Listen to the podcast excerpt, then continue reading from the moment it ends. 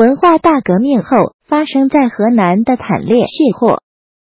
作者刘倩。许多人以为爆发于上个世纪末的河南艾滋病事件是很遥远的事情了，可艾滋病问题至今在河南依然是敏感问题，而且越来越敏感。这不得不引发人们对体制内部深层问题的思考。在很多次世界艾滋病日，每年的十二月一日，我被邀请做演讲，讲述河南艾滋病事件发生的原因背景和艾滋病人群的生存境况。在场人们无不被那些来自现场的照片、那些悲惨的故事强烈震撼。但是听众毕竟有限，这件事。河南农村艾滋病事件的真相，绝大多数人依然不知道。我六年田野完成一本书《血伤》，是对河南艾滋病事件的诚实记录，但是只能在台湾出版，带回来海关扣押了。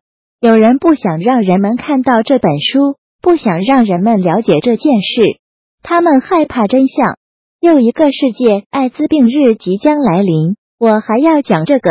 发生在中原大地上的悲惨故事，这么大的一个事件，这么大的一场悲剧，成千上万、上十万、几十万人的生命和家庭啊！真相必须大白。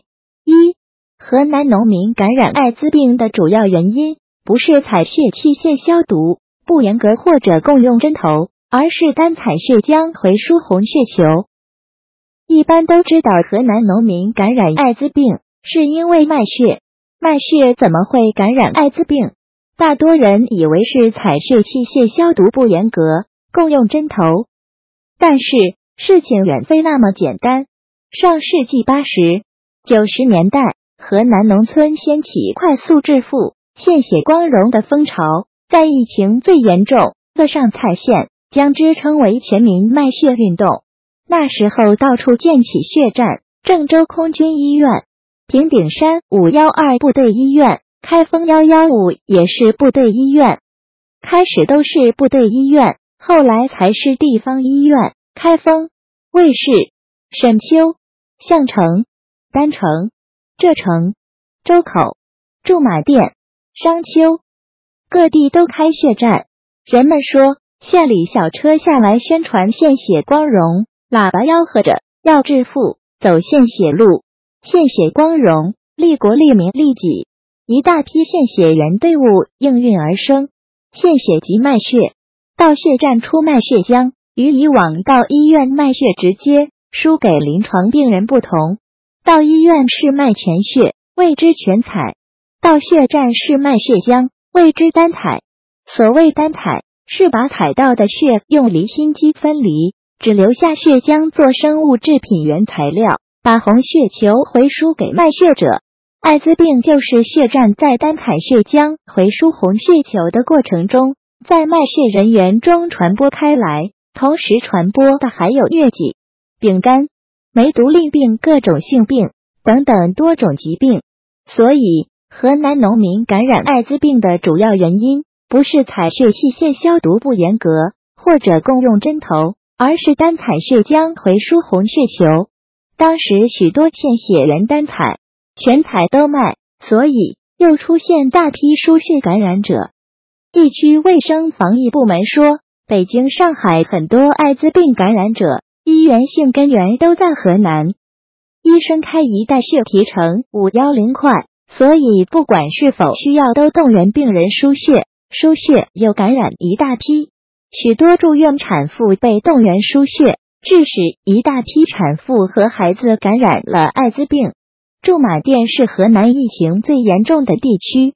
从当地卫生部门了解到，官方最早办血站是一九八七年，那时候大量批准成立血液制品厂家，光部队就开办十一个血站，从军分区办到武装部，最后全地区共建三十三个血站。建血站都必须经过国家卫生部批准。以后需要血浆量大了，乱收血浆，要求不严了，不合格也收。驻马店地区疫情最严重的是上蔡县，上蔡县文楼村是最闻名的艾滋病村，而疫情最严重的是后杨村。后杨村干部说，全村近四千人，一千二百多户，艾滋病死了三百多人。普查时还有感染者五百七十多人。驻村工作队统计，全村人口三千二百一十人，一千八百多人卖血，几乎家家都有人卖血。二零零六年田野手记，在后杨村卫生室，一个孩子来给自己取药，村医告诉我，这一家人都是艾滋病死光了，只剩下这一个十岁男孩，很懂事，天天来领抗病毒药，按时服用。人们说到当时的卖血乱象，办血站赚钱就跟拾钱一样，净赚。卖血的人群黑压压的，比唱大戏都热闹。一九九五年，官方砍血战之后，公办血站、私人血站都转移地下继续非法采血，根本没有检测手段，胡采不验，局面更加混乱。洗澡堂子、私家院落、猪圈里、庄稼地，哪哪都是采血里。有人是一手烧锅，一手采血。一位驻马店市卫生局干部说：“雀山县一个拖拉机一早拉人去卖血。”天灰蒙蒙，看不见路。对面来一个车队，把一拖拉机的人都撞翻到河里，都没人伸头看看，十七个人全淹死。上蔡县鲁岗乡一个大学生乡长，本地上塘村人，刚分取时当宣传秘书，二零零一年才当上乡长，后来检查出来艾滋病，喝药自杀。南大吴高桥庄，二十多岁的小姑娘上吊死了多少了？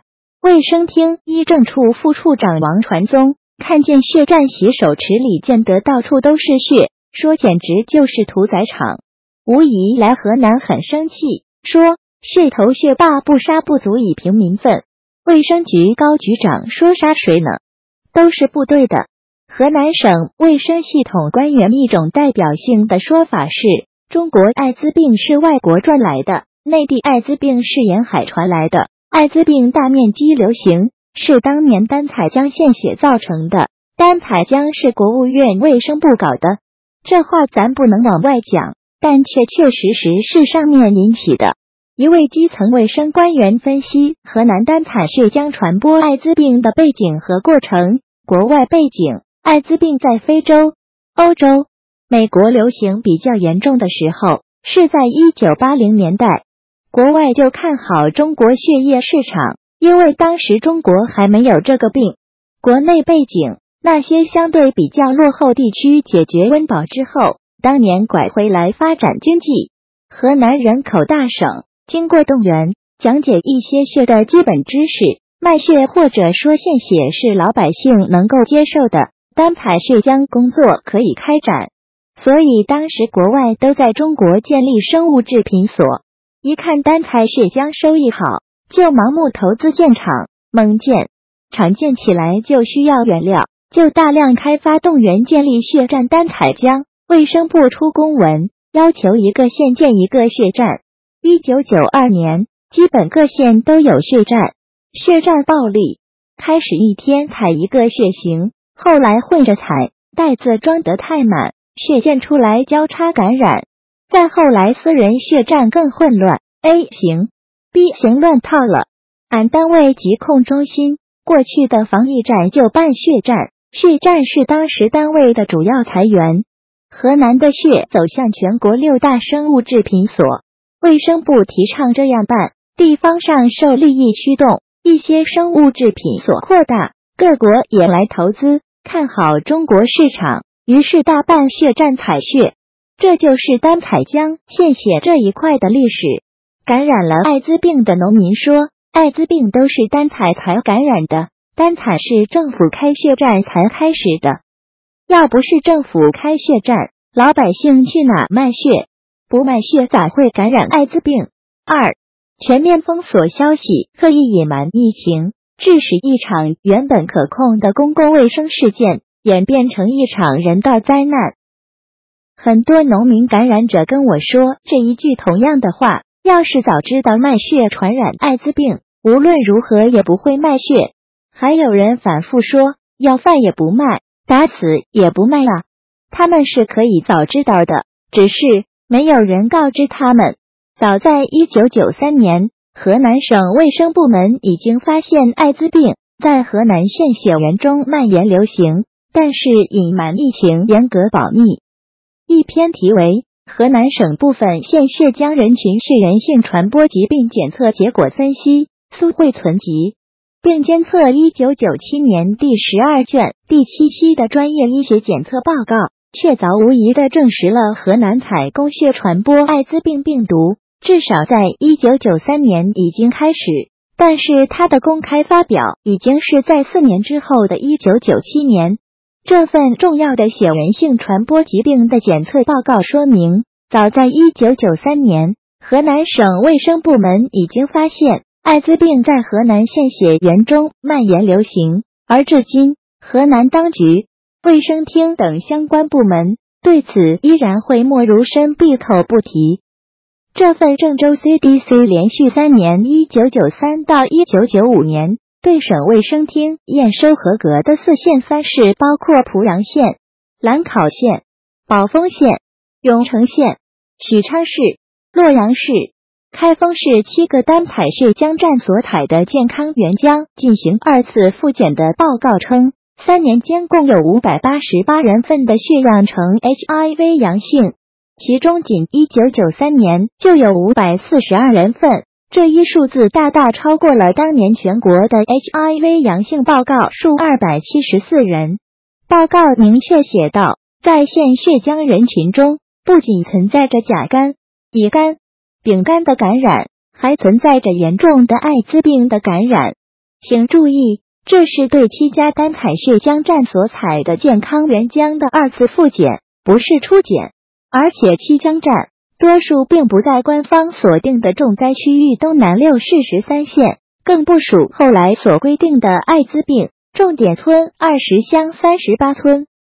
这不能不使人担心，河南艾滋病形势或许更为严峻。而我的田野调查发现，献血员中感染艾滋病病毒的时间更早，一九九二年十月。上海的生物制品厂家回馈河南省周口地区沈丘县血站数名县江源的血浆 HIV 加，没有引起任何关注。就在当年，河南省卫生厅与省红十字血液中心签订承包经营合同，单采血浆目标竟陡然超过历年最高水平两倍之多。官方整顿关闭血站，但是不说砍血站。的原因是单采血浆传播艾滋病，导致大批地下血站产生，非法卖血活动屡禁不止。也许正是因为发现献血员中流行传播艾滋病，河南官方开始在部分地区整顿血站。最早从疫情最严重的驻马店地区开始，当地卫生官员说，一九九三年开始砍血站，但是。不说砍血站的原因是单采血浆传染艾滋病，而是从保护生产力的角度提出来，只说是因为卖血的人都干不动活了，行署让血站停了。当时其他各地还没有停。之后最早砍血站又成了河南官方一项政绩。河南省乃至全国全面整顿血站，从一九九五年开始。媒体报道，一九九五年三月。卫生部全国卫生厅局长紧急会议之后，河南省厅立即传达贯彻卫生部紧急会议精神。一九九五年三月三十一日发出明传电报，关闭全省所有单采浆站和血站的单采浆业务。一九九五年五月四日，省政府在驻马店市召开七重点地市防控献血员 HIV 传播现场会。以政府名义下文，在全省关闭单采浆站。当地官方、民间都认为，这一整顿台乱里，官方血站转入地下，还有整顿出来一批私人血站。一九九五年关血站，关不住。当地卫生官员说，因为市场还需要血浆，一些生物制品厂才投资那么多建起来，还没有收回投资。一些原有生物制品所能扩大的也扩大了，还没见到收益。而事实上，最重要的原因是当局隐瞒了卖血传染艾滋病这一致命真相。当时老百姓还被宣传说卖血有利健康，说把身体里的血抽出来洗干净再还给你，治疗贫血还挣钱。结果是被忽悠的农民群众更加疯狂卖血，感染人更多了。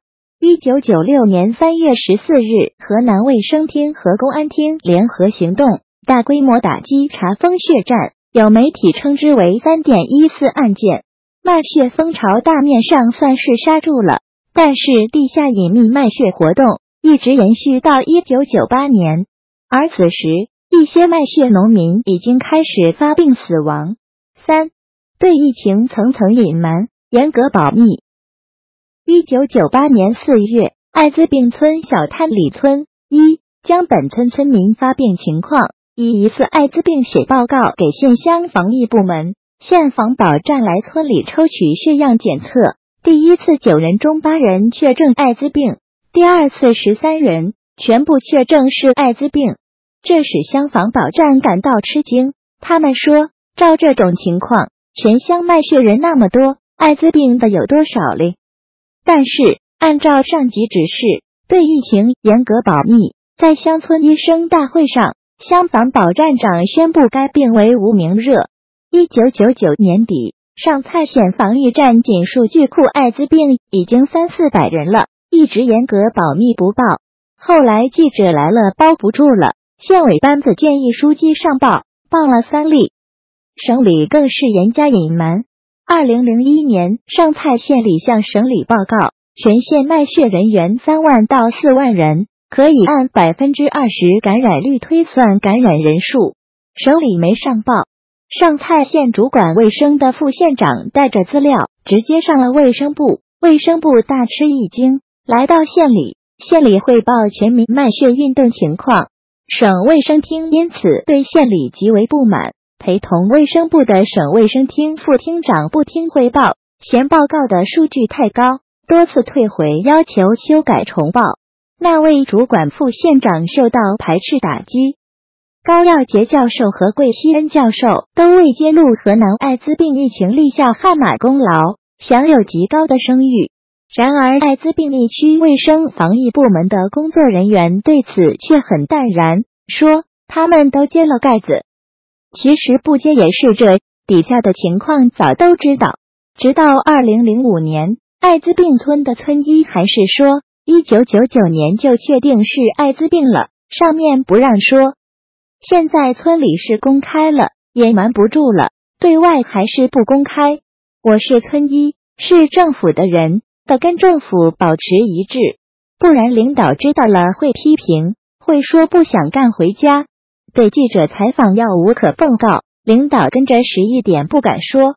至今，当地组织部还说，上面宣传部有指令，艾滋病的事不准宣传，不准报道，不准调查，不准研究。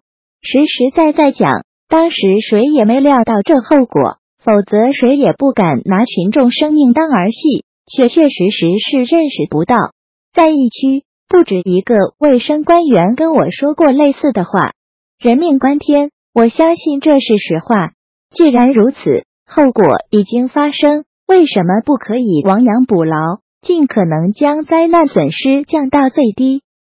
如果在一九九三年发现丹彩江传播艾滋病以及各种疾病时，当局不是隐瞒疫情，而是正视疫情，认真对待，公开告知社会民众。及时采取措施进行积极有效的防治，这场艾滋病灾祸是不是就可以得到及时控制？但是历史没有如果，现实是因为刻意隐瞒疫情、全面封锁消息，大批农民献血员不知道灾祸已经来临。从响应号召光荣献血到违法非法偷着卖血，在这条灾难的血路上走下去，直至发病死亡，至今。自始至终，河南农民从未被正式告知过，当年的献血可以导致感染艾滋病、肝病以及其他传染病，反被污名愚昧无知贪钱不要命。就这样，由于全面封锁消息，刻意隐瞒疫情，从一九九三年甚至更早到一九九八年，大批农民流动卖血屡禁不止，大面积经血液传播艾滋病病毒。长达五年时间，甚至更长。使一场公共卫生事件演变成一场人道灾难。